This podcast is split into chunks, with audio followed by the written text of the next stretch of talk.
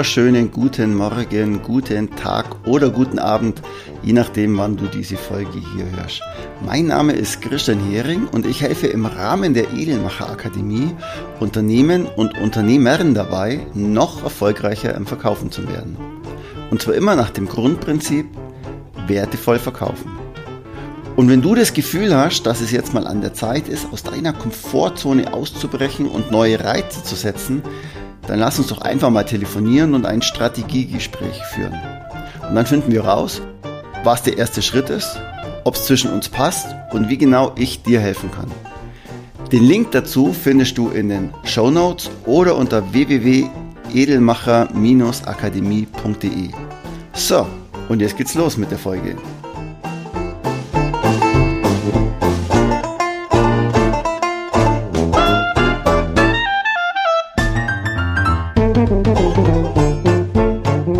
Heute geht es um die 26 Eigenschaften eines Edelverkäufers, also eines Topverkäufers. Ich mag nur das Wort Topverkäufer nicht so gern. Das ist so der böse Hardseller, so ein bisschen, also dieses Image hat es. Deswegen nenne ich das gern Edelverkäufer. Wir sind ja auch hier die Edelmacher Akademie und ich finde, das passt ganz gut. Äh, ich habe mich da mal so hinguckt und habe festgestellt, dass es wirklich 26 Eigenschaften sind, die den durchschnittlichen Verkäufer von dem typischen Edelverkäufer unterscheiden. Und die habe ich jetzt mal zusammengeschrieben und verpacke mal in diesem Podcast. Es wäre jetzt etwas lang, deswegen habe ich daraus sogar einen Dreiteiler gemacht, dass du das in einfacheren Häppchen dir mal anhören kannst. Ich fange jetzt einfach mal an. Und zwar geht's los mit Nummer eins. das ist die Misserfolgstoleranz. Also erlaube dir doch selbst mal zu scheitern. Was ist denn daran? Wer scheitert, der lernt dazu. Jedes Scheitern bringt dich in deinem Ergebnis ans Ziel weiter. Und wir haben immer so viel Angst davor zu scheitern, dass wir oft Sachen gar nicht ausprobieren und uns gar nicht trauen, manche Sachen zu machen, weil wir sie ja noch nicht perfekt können. So what? Natürlich können wir es noch nicht perfekt, aber was ist schon perfekt? Zweitens, Ausdauer.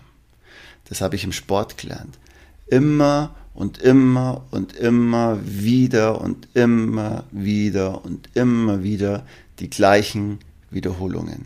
Ein Tennisspieler trainiert immer wieder die gleiche Vorhand oder die gleiche Rückhand. Ein Gewichtheber hebt immer wieder das gleiche Gewicht.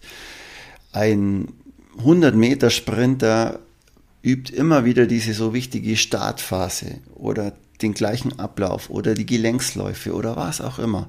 Das kann man jetzt in jeden Sport rein interpretieren und natürlich wir Verkäufer auch. Was ist es denn bei uns? Bei uns sind es die typischen Einwandbehandlungstechniken, Abschlusstechniken, dass man sich das immer wieder ins Bewusstsein ruft, um danach letztendlich einfach eine schlagfertige Antwort auf Lager zu haben, oder?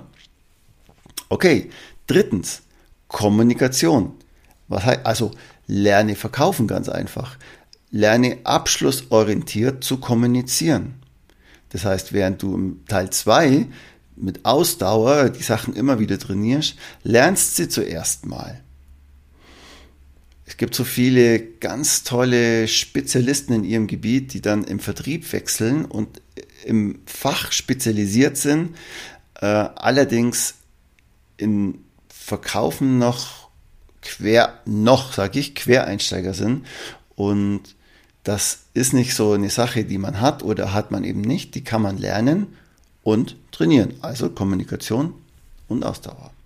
Viertens, Liebe und Leidenschaft. Oh, das ist so schön, das klingt so schön romantisch, aber es ist ganz einfach. Liebe, was du tust und du bist erfolgreich. Und es ist einfach so. Du machst deine Arbeit einfach mit Spaß, wenn du an dem Produkt, mit dem du arbeitest, eine Freude hast. Wenn du Fahrräder liebst und Fahrräder verkaufst, super. Wenn du aber Vegetarier bist und in einer Metzgerei arbeitest, funktioniert es einfach nicht, weil du nicht liebst, was du tust. Nummer 5. Fokus. Hey, lass dich nicht ablenken. Wenn du eine Akquise-Telefonat, ein Akquise-Telefonat planst oder ein wichtiges Kundengespräch, dann ist dein privates Handy aus. Dann ist die beim Homeoffice jetzt die Türklingel aus oder im Büro die Türe zu, weil immer irgendwelche Leute kommen, irgendwas wollen oder eine E-Mail reinkommt. Man lässt sich so schnell ablenken und ich nehme mich da selber gar nicht aus. Es ist eine harte Arbeit gewesen, mir das mal abzugewöhnen, dass ich mich nicht von allem ablenken mache. Ich mache das eine nach dem anderen, nach dem anderen. Und dann ist man auch produktiv und dann ist man in so einem Flow, man kommt in einen Flow und hat einfach Spaß an der Arbeit, wenn man sich nicht ablenken lässt, sondern im Fokus ist.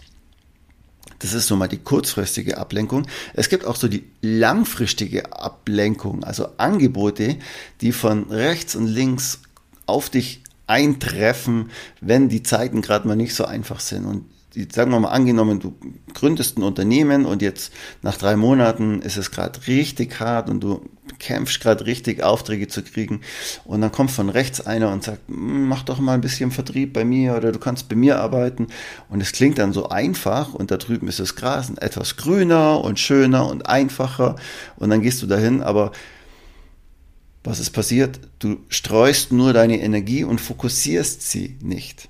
Das ist wie so eine Lupe, wenn man die das Licht bündelt, kann man ein Stück Papier anbrennen und ein Lagerfeuer machen, aber nicht mit dem Streulicht. Ein Streulicht wird nie so heiß, dass man ein Lagerfeuer machen kann.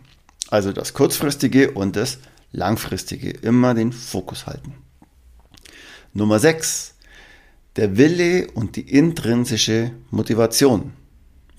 Es gibt ja eine extrinsische Motivation und eine intrinsische Motivation.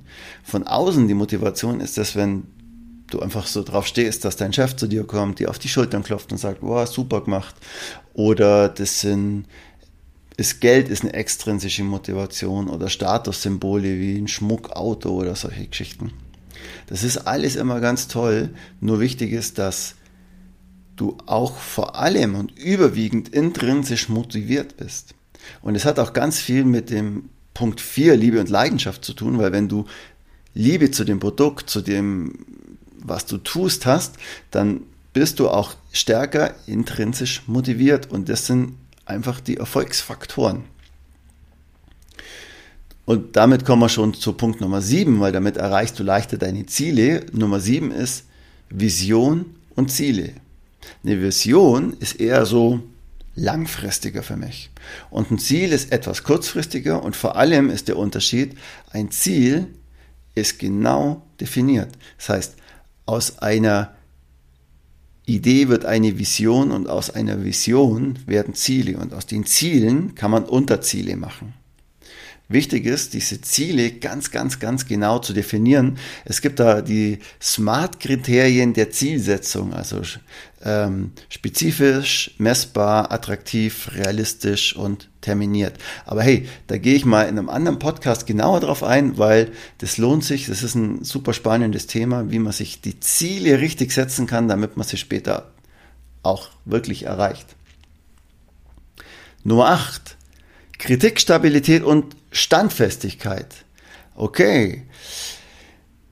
Wenn man heute was Neues macht, was plant, was Außergewöhnliches macht, dann kommt viel Kritik von außen. Deswegen brauchen wir, wie im Punkt 1, eine hohe Misserfolgstoleranz. Aber vor allem müssen wir abkönnen, dass Leute auf uns zukommen und sagen, lass es einfach, das ist nichts, was du da machst. Das ist schlecht, das ist schlecht, du kannst das nicht, du bist es nicht und und und. Und äh, da lassen wir uns viel zu sehr runterkriegen und nimm Feedback an, ja, aber nicht von jedem und vor allem nimm's an, aber lass es emotional auch an dir abprallen und greif eine gewisse Standfestigkeit. Also denk dir einfach mal, was juckt es die deutsche Eiche, wenn sie das Wildschwein dran reibt, oder? Also kommen wir zu Punkt Nummer 9. Kreativität. Das ist so entscheidend. Such doch mal ganz neue Wege. Setz ganz neue Reize. Überleg dir mal was ganz Neues, wie du deinen Vertrieb aufbauen und strukturieren kannst. Du wirst sehen, es ist, es kommen neue Ideen raus dabei und du wirst damit auch auf die Schnauze fallen mit der einen oder anderen. Aber deswegen haben wir ja auch so eine tolle Ausdauer und eine hohe Misserfolgstoleranz, weil acht Sachen funktionieren vielleicht nicht so, damit funktioniert das neunte dafür umso besser, wie auch immer. Albert Einstein hat mal gesagt, Die reinste Form des Wahnsinns ist es, alles beim Alten zu lassen und trotzdem eine Veränderung zu erwarten. Und da hat er recht. So, ich fasse mal nochmal ganz kurz zusammen. Punkt 1 bis 9 ist erstens die Misserfolgstoleranz, zweitens Ausdauer, drittens Kommunikation, viertens Liebe und Leidenschaft, fünftens Fokus, Nummer 6 Wille und intrinsische Motivation, Nummer 7 deine Ziele richtig setzen, Nummer 8 Kritik, Stabilität und Standfestigkeit und neuntens Kreativität. Denkt an Albert Einstein. So, das war's mit der heutigen Folge. Beim nächsten Mal geht's um die Punkte 10 bis 18. Hör rein, es wird auf jeden Fall spannend. Wenn du die kommenden Folgen nicht verpassen möchtest, dann abonniere am besten diesen Kanal und du verpasst sie auch nicht. Also, ciao, macht es gut, euer Christian von der Edelmacher Akademie. Und nicht vergessen, immer wertevoll verkaufen. Musik